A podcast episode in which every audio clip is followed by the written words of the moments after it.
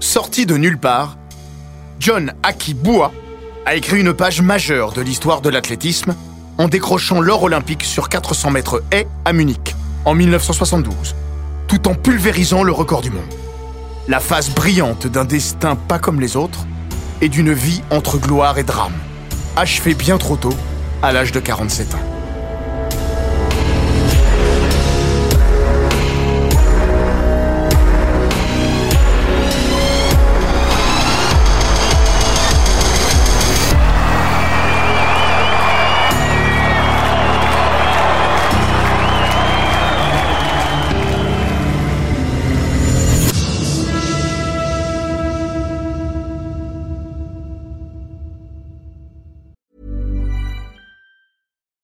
Ryan Reynolds. At Mint Mobile, we like to do the opposite of what Big Wireless does. They charge you a lot, we charge you a little. So naturally, when they announced they'd be raising their prices due to inflation, we decided to deflate our prices due to not hating you.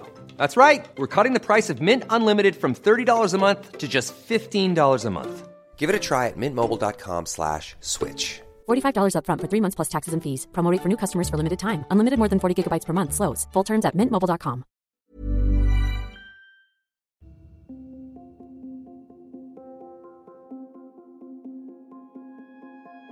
Bienvenue dans les grands récits olympiques, le podcast qui vous plonge dans la folle histoire du sport, entre pages de légendes, souvenirs enfouis et histoires méconnues.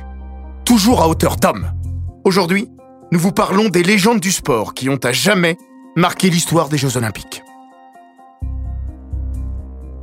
Derrière les images d'archives et quelques interviews, sans Daniel Gordon, nous ne saurions presque rien de John Akibua, de sa vie, de son enfance, son ascension et sa gloire, sa déchéance aussi. Au milieu des années 80, après la fin de sa carrière d'athlète, l'Ougandais remet à son ancien entraîneur, le Britannique Malcolm Arnold, 12 carnets remplis jusqu'au bord de chaque ligne. Au stylo, pendant trois ans, il y a consigné et raconté sa vie. C'est toute son existence qu'il transmet alors à l'un des hommes en qui il a le plus confiance. Arnold les conserve comme une relique.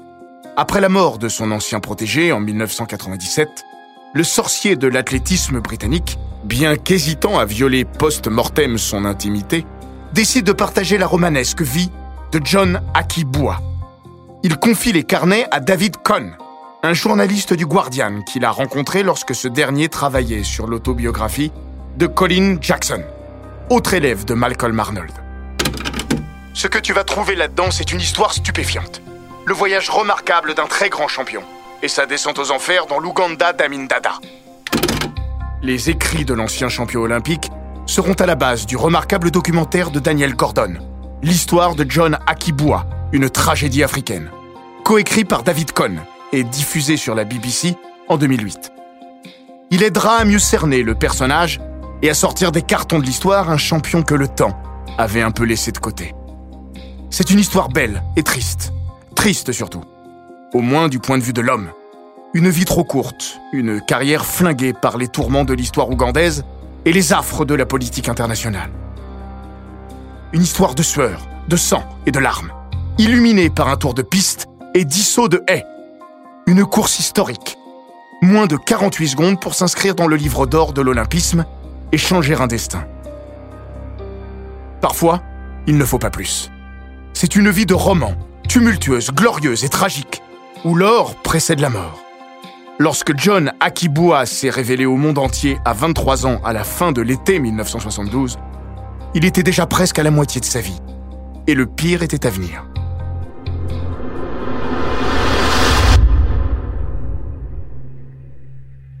Il est né à la fin de l'année 1949. Son père a huit femmes. Il grandit dans un petit village du nord de l'Ouganda, en compagnie de ses 42 frères et sœurs.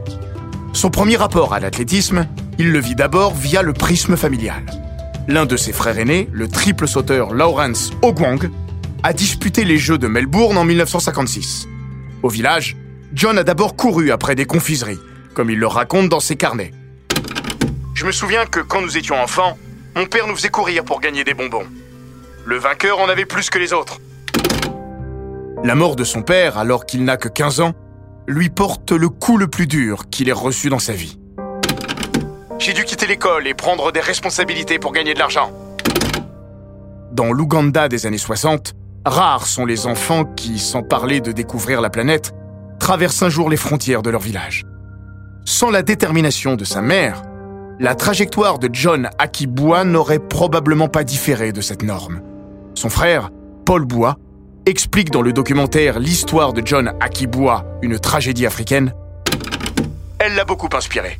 Elle lui a dit Tu es un jeune homme, si tu restes ici, tu vas t'assécher. Va voir le monde, cherche des opportunités pour développer ton talent. Il quitte alors son village du Nord pour rejoindre la capitale, Kampala. Comme beaucoup de jeunes athlètes, John intègre la police, en quête d'un personnel sportif, en pleine forme physique. Le système ougandais permet alors de dégager du temps à ses policiers pour l'entraînement. Un héritage de l'organisation britannique dont le jeune Akiboua profite. Sa préférence va au football ou au volleyball, mais son don, c'est l'athlétisme.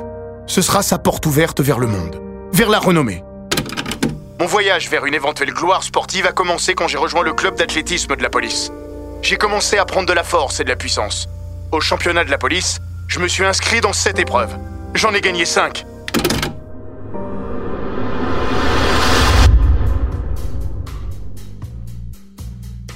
Nous sommes au début de l'année 1968. John n'a pas 19 ans, mais il rêve des Jeux Olympiques de Mexico, au mois d'octobre. C'est à cette période que débarque à Kampala Malcolm Arnold.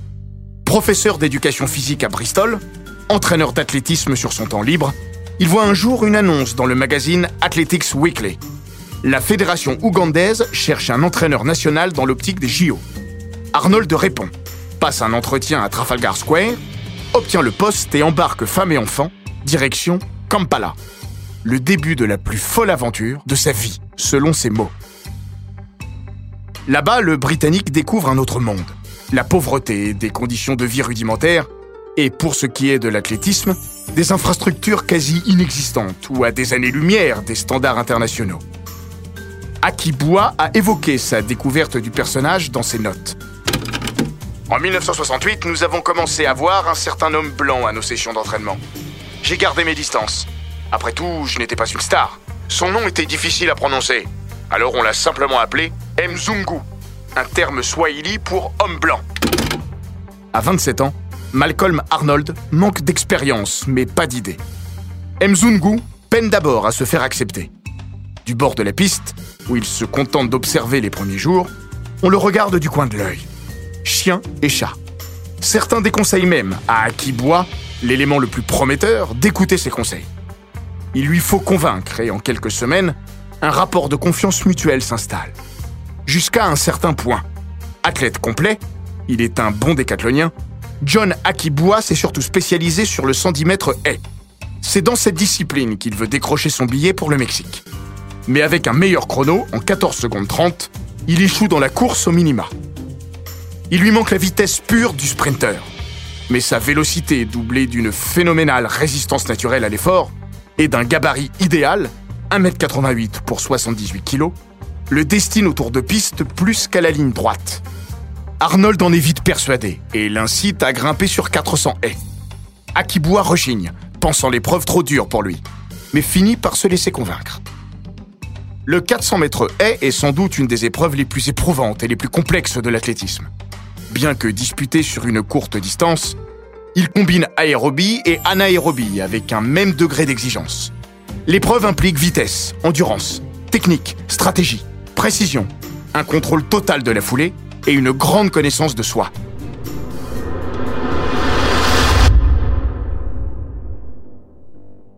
Un tour de piste au millimètre, comme une course automobile où les voitures n'auraient pas une goutte d'essence en trop pour franchir la ligne. Tirez trop sur le moteur et vous serez à sec dans l'ultime ligne droite. Préservez-le et vous manquerez de la vitesse requise. Un subtil dosage, un numéro d'équilibriste dans la gestion de deux données antinomiques pour l'oxymore suprême de l'athlétisme s'économiser en se donnant à fond. Les dernières haies virent au supplice quand l'acide lactique transforme le franchissement en torture. Bref, un peu plus de trois quarts de minute d'une rare brutalité. On comprend les réticences de John Akiboua. Mais après des mois de tergiversation, il va écouter son coach et ne le regrettera pas. L'Ougandais dispute son premier 400 haies au niveau international lors des Jeux du Commonwealth en 1970. À Édimbourg, sous les yeux du prince Philippe, il termine à la quatrième place, en 51 secondes 10. Rien de faramineux à première vue. Sa performance passe d'ailleurs inaperçue. Mais compte tenu de sa totale inexpérience, elle confirme l'intuition de Malcolm Arnold et finit de convaincre son protégé. Akibua racontera J'ai dit au coach que j'étais très relax. Je me sentais pas fatigué à la fin. J'avais encore plein d'énergie. Mzungu a vu juste. Il est né pour cette épreuve. Sa progression est météorique. En mai 1971, il brise la barre des 50 secondes, puis s'impose en 49 secondes 00 quelques semaines plus tard, lors d'une rencontre États-Unis-Afrique organisée à l'université de Duke, en Caroline du Nord. Le voilà à moins d'une seconde du record du monde, établi lors des Jeux de Mexico par David Emery, en 48 secondes et un dixième. À un an du rendez-vous olympique, la concurrence commence à le prendre au sérieux. Jusqu'alors, les performances de l'homme des hautes plaines ougandaises étaient entourées d'un halo mystérieux. On parlait de chrono peu fiable, voire bidonné.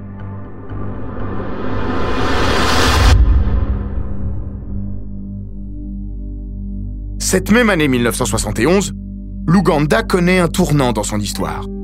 Idi Amin Dada prend le pouvoir le 25 janvier, à la faveur d'un coup d'État. L'accession au pouvoir de ce militaire quadragénaire est alors plutôt bien accueillie au pays comme à l'étranger. Une note interne des services secrets britanniques, révélée plus tard, le confirmera, décrivant Amin comme un type splendide et un remarquable joueur de rugby. We shall maintain good relations with all countries throughout the world. I have no any intention of fighting any country at all without any cause. Sportif accompli, nageur de très bon niveau, ancien champion de boxe, passionné de course automobile, le nouvel homme fort du pays est un dingue de sport. À ses athlètes, il confère des moyens et des avantages, à charge pour eux de promouvoir le pays, donc le régime et sa personne, à l'échelle internationale. John Akibua se moque bien de la politique. Il ignore que son pays s'engouffre dans une décennie destructrice. Amin Dada, bientôt transformé en dictateur fou, assoiffé de sang de ses opposants, entraînera l'Ouganda dans l'abîme. En attendant, Akibua aussi voit plutôt d'un bon œil l'arrivée de ce colosse qui considère les champions de son rang. Les Jeux olympiques arrivent. À 23 ans, John compte désormais parmi les meilleurs spécialistes mondiaux. Mais à Munich, il s'inscrit davantage parmi les outsiders que les favoris. Pourtant, personne ne le sait, mais il a battu le record du monde lors d'une session d'entraînement au stade Wankulukuku de Kampala. Malcolm Arnold n'en dit rien à personne. Qui les croirait de toute façon? Qui pourrait courir en 48 secondes sur une piste en terre? Munich, 2 septembre 1972. Vainqueur de sa série puis de sa demi-finale en 49 secondes 25, John Akibua mène sa barque en douceur. La seconde demi-finale est marquée par une image restée célèbre. L'Allemand de l'Est, Christian Rudolph, victime d'une rupture du tendon d'Achille en pleine ligne droite, chute et entraîne au sol dans son infortune son voisin de l'Ouest, Dieter Wolfgang Buttner. Aucun des deux ne franchira la ligne d'arrivée. Rudolf, candidat alors, ne remettra jamais les pieds sur une piste. Sa carrière va s'arrêter là. Si tout se passe bien en apparence pour Akibua, il traverse en réalité ses jeux dans une certaine anxiété. Incapable de trouver le sommeil, le soir, il sort. Direction la discothèque du village olympique. On y croise des sportifs dont les jeux sont déjà terminés. Ceux de John n'ont pas encore commencé qu'il écume le dance floor. Il y rencontre une de ses idoles, John Carlos, un des deux hommes au point ganté sur le podium de Mexico. Il faut que Malcolm Arnold sorte son poulain de boîte pour le remettre au lit à minuit. L'énormité de l'enjeu et du contexte met les nerfs du jeune Ougandais à fleur de peau. Arnold doit le rassurer. Il lui rappelle ses chronos et sa préparation de forçat au stade ou dans les collines pentues de Kabalé où, lesté d'une veste de 10 kilos sur le dos, il s'est infligé des allers-retours d'une violence inouïe. John sait tout cela, mais à Munich, il oscille entre émerveillement et panique. La veille de la finale, un dernier élément va achever de le tester.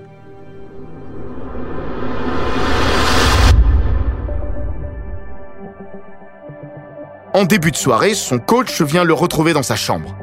Arnold a une bouteille de champagne à la main, un papier dans l'autre c'est le tirage au sort des couloirs. Il lui fait d'abord boire une coupe pour que la pilule passe. John Akiboua a hérité du couloir 1 à la corde. Sur 400 mètres haies, presque une condamnation à mort.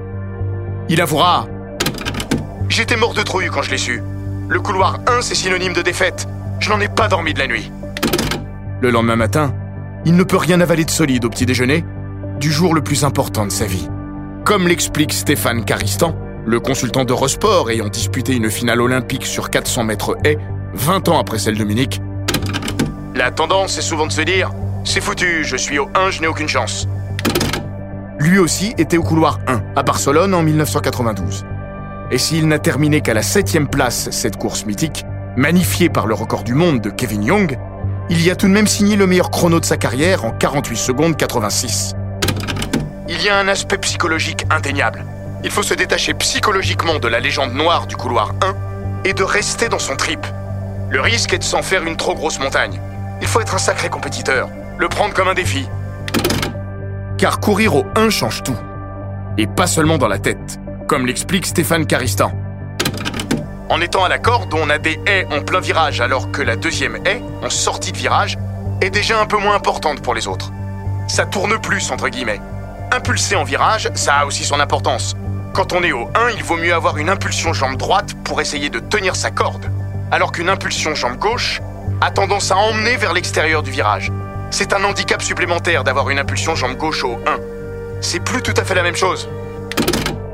Caristan nous confie qu'à Barcelone, il avait même modifié sa façon de courir. À cette époque, je courais en 13 foulées à la sixième haie. Là, je savais qu'il fallait que je le fasse à la 5 pour essayer de garder du rythme dans le virage et ne pas allonger pour prendre l'impulsion jambe gauche sur la 6, parce que ça m'aurait emmené vers l'extérieur. Donc il y a un côté psychologique, bien sûr, mais aussi un aspect technico-tactique. On n'est pas obligé de changer sa façon de courir, mais pour moi, c'était simplement du bon sens.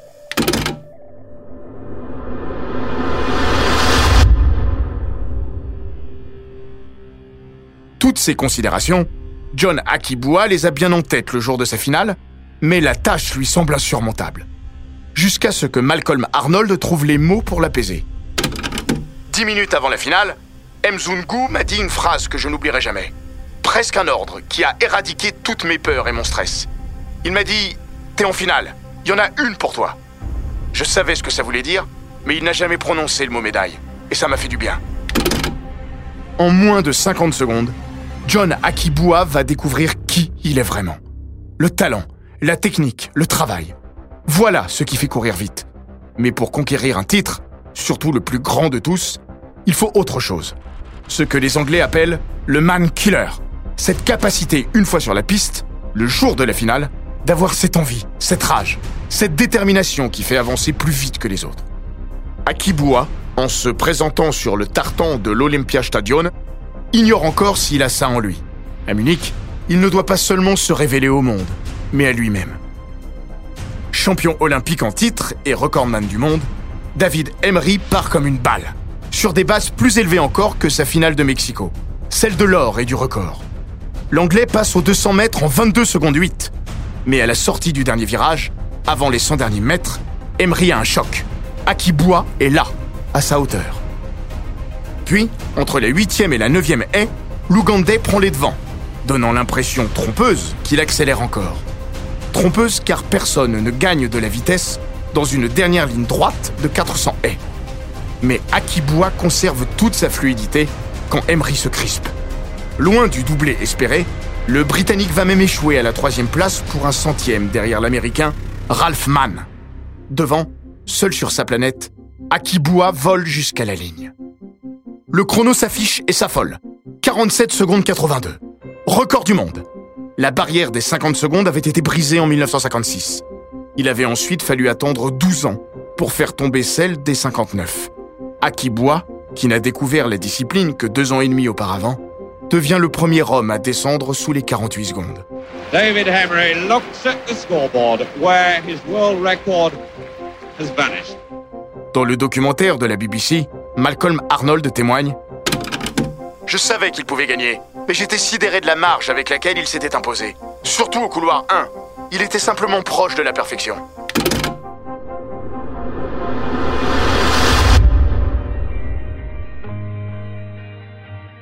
En même temps qu'il nous parle, Stéphane Caristan revoit la finale de Munich. Et il n'en revient pas. Il a une impulsion jambe gauche, il est incroyable. C'est une course hyper fluide. Effectivement, on sent pas qu'il est handicapé par ce couloir. Il est dans son truc. Stéphane Diagana, lui, estime que même s'il est difficile à quantifier avec précision, le couloir numéro 1 représente un handicap chronométrique de 2 à 3 dixièmes. Ce qui rend la performance du champion de Kampala plus sidérante encore. Son chrono munichois, établi qui plus est avec une paire de chaussures vieilles de 2 ans, lui aurait encore assuré un podium lors des mondiaux 2019. Idem pour 9 des 11 finales olympiques qui ont suivi son sacre en Bavière. Au-delà de la performance, John Akibua trouve le moyen d'épater encore la course achevée. Tout sourire, sans la moindre provocation, il continue sa route en trottinant et enchaîne encore les haies les unes après les autres. Et il salue le public, encore et encore. Sans le savoir, il crée un précédent et invente le tour d'honneur. Oui, cette tradition sur les stades d'athlétisme, c'est à John Akibua que nous la devons et elle a pris sa source ce 2 septembre 1972. Après son deuxième tour de piste, il retrouve enfin Malcolm Arnold. Dans ses carnets, il raconte En le voyant, je me suis mis à pleurer. À Munich, c'est encore le temps de la joie et de l'innocence. Dans 72 heures, le sang coulera sur les anneaux olympiques lors de la tragique prise d'otage des membres de la délégation israélienne. I'm sure the public will agree that we cannot allow a handful of terrorists to destroy this nucleus of international cooperation and goodwill. The games must go on. Dans son immense majorité, la presse internationale découvre son nom et son visage. Face à un auditoire ébahi, John raconte tout. Les huit femmes de son père, ses 42 frères et sœurs, dont, assure-t-il, une dizaine environ a disparu aujourd'hui. Son entraînement martial aussi. Pour me préparer de décembre à avril, j'ai couru entre 10 et 15 km par jour en cross-country pour travailler mon endurance. Puis en mai, je suis revenu à la piste. Des sessions de 1000 mètres haies avec un gilet qui pesait plus de 10 kilos.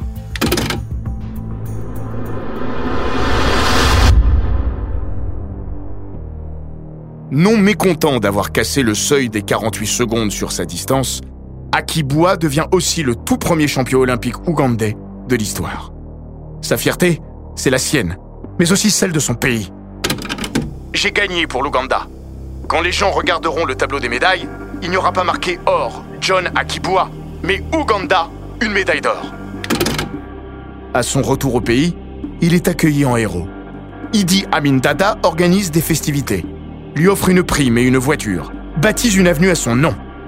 Comme dans toute dictature, le champion est un enjeu qu'il faut, par intérêt, couver pour mieux le surveiller. C'est à la fois une autre vie et une autre carrière qui s'amorce pour le héros de Kampala.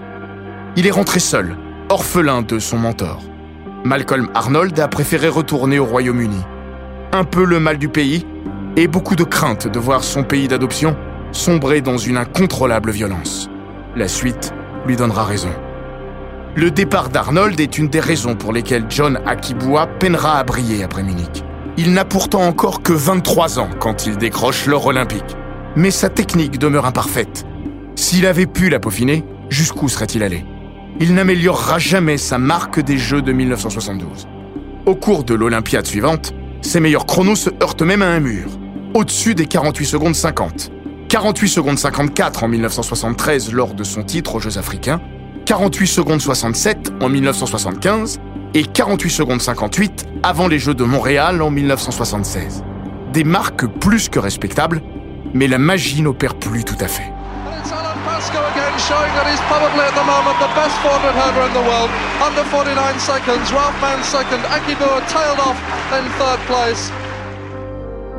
Le contexte ougandais ne lui fait guère de faveur non plus. Amin prend ombrage de la popularité du hurdler.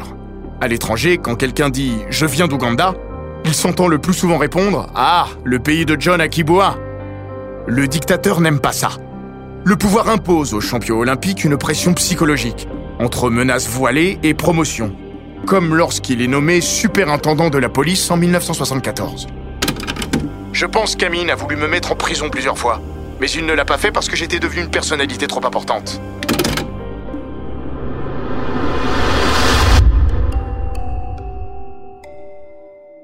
Son nouvel horizon, c'est Montréal et la défense de son titre olympique. Les championnats du monde n'existent pas encore. Ils ne seront créés qu'en 1983. Et les Jeux demeurent plus encore que de nos jours le rendez-vous incontournable. Mais il ne verra pas la piste au Québec. John Akiboua ne s'intéresse guère à la politique internationale. Mais c'est elle qui va le sevrer d'un potentiel doublé. Moins célèbre que celui de Moscou ou Los Angeles en 1980 et 1984, le boycott des Jeux de Montréal va priver les sportifs de 22 nations africaines de cet événement. Ces pays protestent contre la présence de la Nouvelle-Zélande, lui reprochant d'avoir envoyé son équipe de rugby participer à une tournée en Afrique du Sud où l'apartheid est en vigueur. L'Ouganda se joint au mouvement alors que sa délégation est déjà arrivée au Canada. Aussi détestable fut le régime sud-africain, voir le sanguinaire Idi Amin Dada déplorer des manquements aux droits humains dans un autre pays, relevait d'une certaine ironie. Akiboua absent, c'est peut-être le duel le plus formidable de l'histoire du 40 mètres haie qui s'évapore. John Akiboua contre Edwin Moses. Bien qu'américain, le jeune Edwin, 20 ans, possède lui aussi une trajectoire originale. Une tête bien faite. À l'université, où il est entré grâce à une bourse pour ses résultats scolaires et non athlétiques, il étudie la physique et rêve de devenir ingénieur. Sportif surdoué, Moses s'entraîne seul et n'a participé qu'à un seul 400 mètres haie lorsqu'il arrive à Montréal. Jusqu'alors, il pratiquait le 120 yards haie et le 440 yards haie. Peu importe. Au Canada, il casse la baraque, survole la finale et bat le record du monde de John Akiboua en 47 secondes et 75 centièmes. Prêt. Into the set.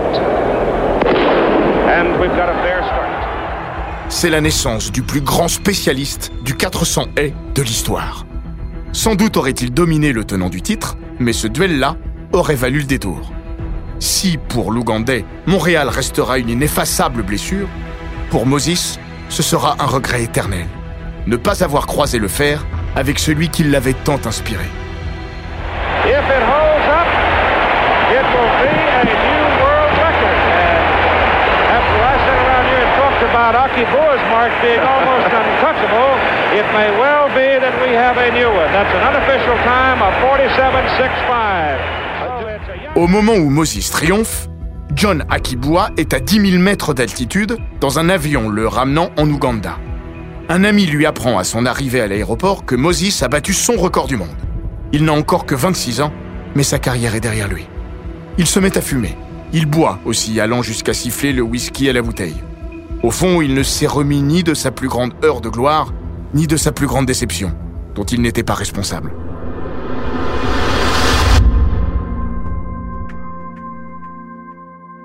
Peu à peu, le champion olympique de Munich tombe dans une forme d'oubli, même dans son propre pays, qui, il est vrai, est soumis à d'autres préoccupations. Erratique et incontrôlable, Amin Dada, autoproclamé maréchal, puis président à vie en 1975, sombre dans la folie. Ces escadrons de la mort, regroupés sous le nom pompeux de State Research Bureau, multiplient les massacres. En moins d'une décennie de règne, on estime le nombre de victimes du régime à environ 300 000. En 1979, l'Ouganda est un pays en ruine. L'Occident lui a coupé les vivres.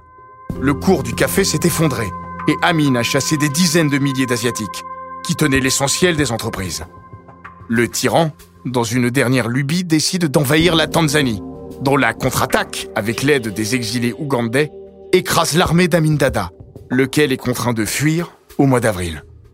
Craignant d'être assimilé au régime malgré son appartenance à l'ethnie Lango, persécuté par la dictature, John Akiboua décide de partir lui aussi. Il s'enfuit en compagnie de son cousin, le footballeur Denis Aboua, international ougandais, cap sur Tororo, à la frontière kenyane, où sa femme, enceinte de 7 mois, et leurs deux enfants sont arrivés deux semaines plus tôt. Leur voiture se cale derrière deux berlines de l'ambassade allemande. Ils sont arrêtés à plusieurs barrages par l'armée tanzanienne. John Akiboua croit sa dernière heure arrivée. Je commençais à visualiser la façon dont j'allais mourir. Allait-il me jeter à l'eau, pieds et poings liés? Personne ne retrouverait jamais mon corps. Ne saurait comment je suis mort. Je me demandais comment ma femme et mes enfants allaient faire sans moi.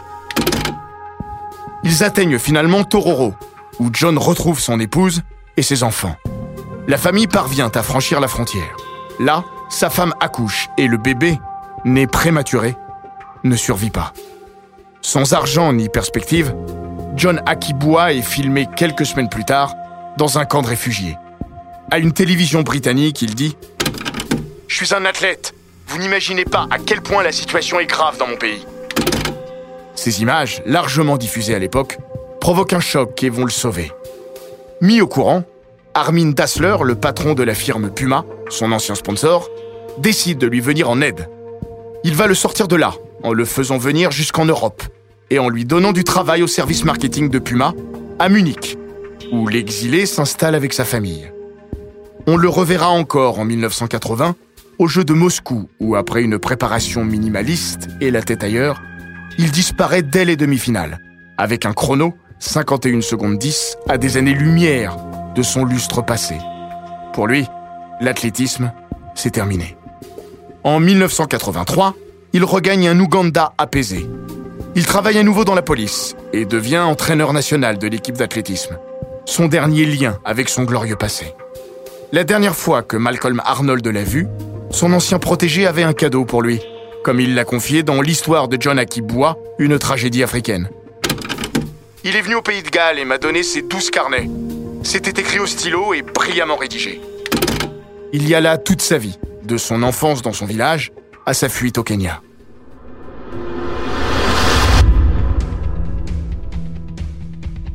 John Akibwa est mort en 1997, à seulement 47 ans. Malade depuis de nombreux mois, il pleurait la disparition de sa femme, partie deux ans avant lui. Il a laissé 11 enfants derrière lui. L'Ouganda lui a réservé des funérailles nationales. Il a fallu attendre 2012 et le sacre de Stephen Kiprotich sur le marathon des Jeux de Londres pour que l'Ouganda décroche la deuxième médaille d'or de son histoire olympique. Le nom de John Akibwa a alors rejailli, comme il avait ressurgi quatre ans plus tôt à la sortie du docu-fiction de Daniel Gordon. Il a fallu ce film pour le sortir d'un oubli regrettable, y compris dans son pays. Surtout dans son pays même. À en croire son premier entraîneur, Georges Oudeke. Ça me rend triste parce que tout le monde devrait vouloir devenir John Akibwa. Mais à mesure que le temps passe, les gens ont tendance à oublier. Ils oublient très vite. C'est triste de penser que l'on parle plus et que l'on connaisse plus John Akibwa à l'étranger, dans beaucoup de pays que chez nous. Je voudrais que les gens se rappellent la gloire que John a apportée à l'Ouganda. Edwin Moses, lui, n'a jamais oublié la finale de Munich, qu'il a regardée en boucle l'année de ses 17 ans, y puisant ses futurs rêves. Sa première rencontre, et ce meeting de Londres le 31 août 1979, celui où John Akibua avait repris la compétition. Évidemment hors de forme, il avait terminé septième, à trois secondes d'Edwin Moses, vainqueur. Mais c'était lui, et personne d'autre que l'Américain, avait donné l'accolade après la course, le prenant par l'épaule et échangeant quelques mots. Moses, lui, savait et n'oublierait jamais. J'avais le plus grand respect pour lui. Sans lui, je n'aurais pas fait cette carrière. Il est pour l'éternité une figure historique de l'athlétisme.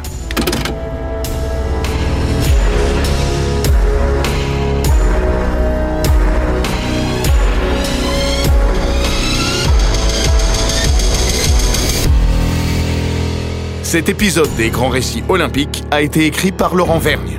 Il est raconté par Florian Bayou, monté par Gilles Bavulac et produit par Bababam. N'hésitez pas à vous abonner, commenter, partager et noter ce podcast sur toutes les plateformes audio.